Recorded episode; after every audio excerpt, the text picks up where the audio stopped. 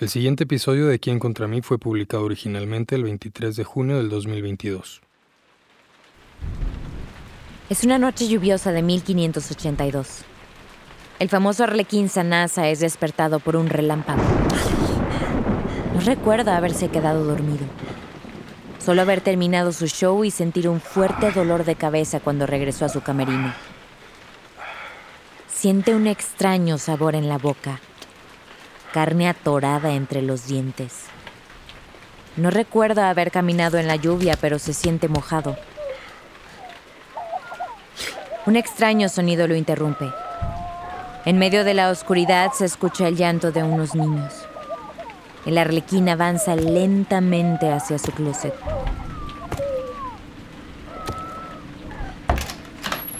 Y descubre a dos niños amarrados. Uno de ellos parece tener una herida en la mano. Sanasa corre al espejo de su camerino y enciende la luz. Su reflejo le muestra a un demonio perverso. El arlequín está bañado en sangre.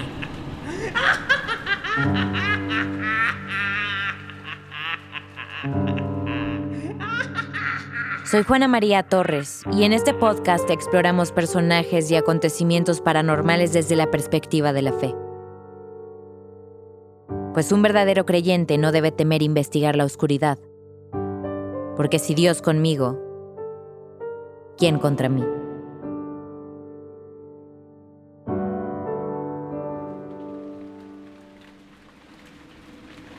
Alberto Ganassa fue un actor italiano de finales del siglo XVI mejor conocido como Sanasa, uno de los arlequines que propagó la figura del payaso por toda Europa, principalmente en Francia y España. Convirtió su popularidad con los niños en un éxito comercial cuando comenzó a producir y vender juguetes con su característico sombrero con cascabeles y esa extraña sonrisa. Misma que se volvió macabra después de que se supieran los crímenes que cometió contra, al menos, una docena de niños. A lo largo de la historia han existido muchos asesinos caníbales que se han disfrazado de payaso para atacar a los más inocentes. El caso del arlequín Sanasa nos permite observar este fenómeno desde una perspectiva de la que no suele hablarse mucho, pues involucra a uno de los seres de bajo astral más terroríficos, los demonios Helekin.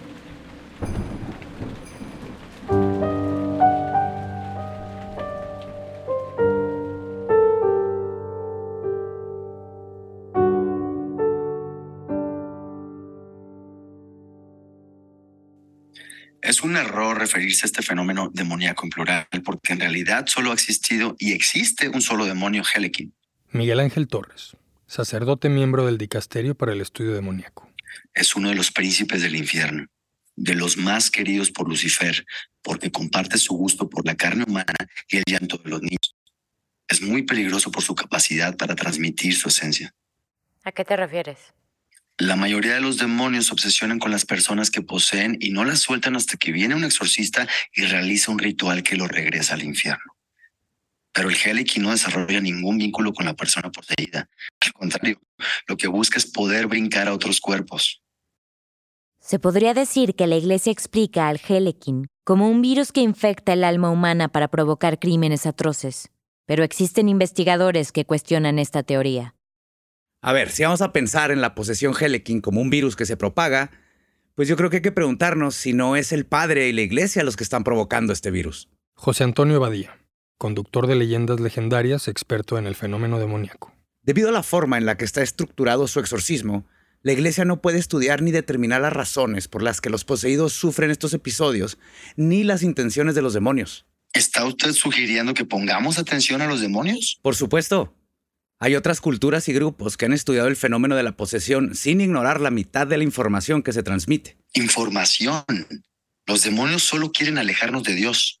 Eso es un error típico de alguien que no ha estudiado la posesión demoníaca fuera del dogma religioso. El mensaje de los demonios no es aléjense de Dios. El mensaje de los demonios es Dios los abandonó. Y parece ser que la mejor manera de probar su palabra es, pues, exponenciar la maldad humana cometiendo actos que ningún Dios todopoderoso y amoroso permitiría. Sanasa liberó a los niños que tenía en su closet. Les regaló uno de sus arlequines de juguete antes de abrir la puerta. Los niños salieron huyendo despavoridos, implorando ayuda y tocando cada puerta que encontraron. Las luces de las casas se fueron encendiendo poco a poco y también las antorchas. La gente del pueblo llevaba varios días buscando a esos niños y ahora sabían quién era el culpable. Rodearon el teatro donde se encontraba Sanasa y trataron de derribar la puerta para consumar su venganza. Pero el arlequín se les adelantó. Alberto Ganaza se puso una soga al cuello y se ahorcó desde la azotea del teatro. Antes de suicidarse, Sanasa escribió una emotiva carta en la que confesó haber vivido en depresión toda su vida, usando la comedia para lidiar con sus demonios. También escribió que su estado empeoró tras un intento de exorcismo al que fue sometido cuando tenía 16 años. Eh, eh, es bastante común que las personas que han sufrido una posesión demoníaca vuelvan a recaer. ¿Qué se supone que el exorcismo regresa a los demonios al infierno? Usted no sabe la clase de demonios que enfrentamos. Y definitivamente ustedes tampoco. ¿Han considerado que su ritual podría estar provocando casos más graves de posesión? La iglesia no empeora las posesiones de ninguna manera. A pesar de coincidir en el nivel de peligro que significa una posesión Helekin, nuestros invitados tienen posturas muy diferentes sobre la forma en la que se lidia con el problema. En el siglo XV era común utilizar a los niños del pueblo como carnada para cazar a los demonios Helequín. En la región de Provenza los sacaban a pasear de noche para atraer a los poseídos. Y luego los quemaban, sin la oportunidad de que lucharan por su alma con la ayuda de un exorcista. Ese, ese es justamente el problema principal del ritual de la iglesia. Ustedes consideran que solo un exorcista, que un hombre que nada más ustedes son capaces de identificar y vencer a demonios, a los que además nunca les han puesto suficiente atención. En la antigüedad era común que fueran las sacerdotisas quienes perseguían y mataban a los demonios Helequín. Usted está hablando de brujas asesinando personas poseídas para librar al mundo de sus demonios.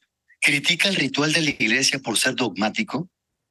Pero la alternativa que propone es tal vez igual de dogmática y desde mi perspectiva mucho más cruel. A ver, primero que nada, yo no estoy proponiendo absolutamente nada de estas cosas. Cruel o no, esto es lo que está registrado en la historia. La humanidad enfrentó a demonios Helequín durante siglos antes de que se diseñara el ritual de la iglesia. Cuando llegaba el momento de matar a un poseído para tener que salvar al resto, siempre le entregamos el poder a las únicas capaces de engendrar vida. El único dador de vida es Dios.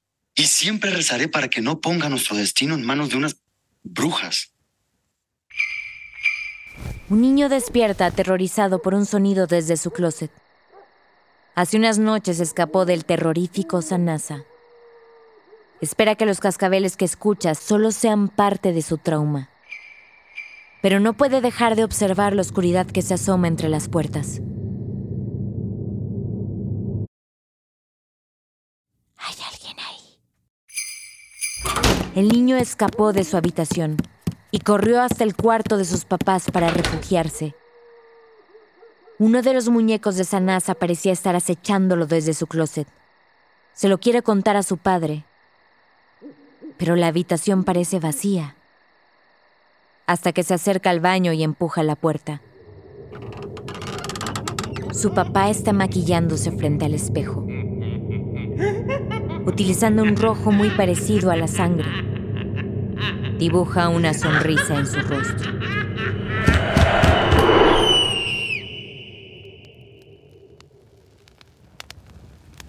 La mayoría de los muñecos del infame Sanasa fueron quemados la misma noche de su muerte, pero no todos.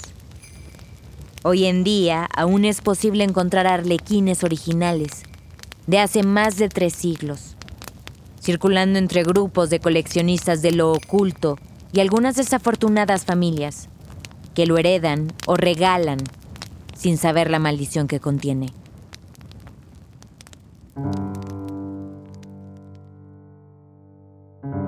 Yo no creo que la ignorancia sea siempre una bendición. Es ridículo considerar que los demonios tienen un mensaje coherente, pero al haber ignorado por completo la información que transmiten durante las posesiones, hemos disminuido nuestras probabilidades de conocerlos mejor, para poder eliminarlos para siempre. Soy Juana María Torres y les recuerdo que un verdadero creyente no debe temer investigar la oscuridad, porque si Dios conmigo, ¿quién contra mí? ¿Quién contra mí es una producción original de Juana María Torres y Rubén Martínez Hernández para Sonoro.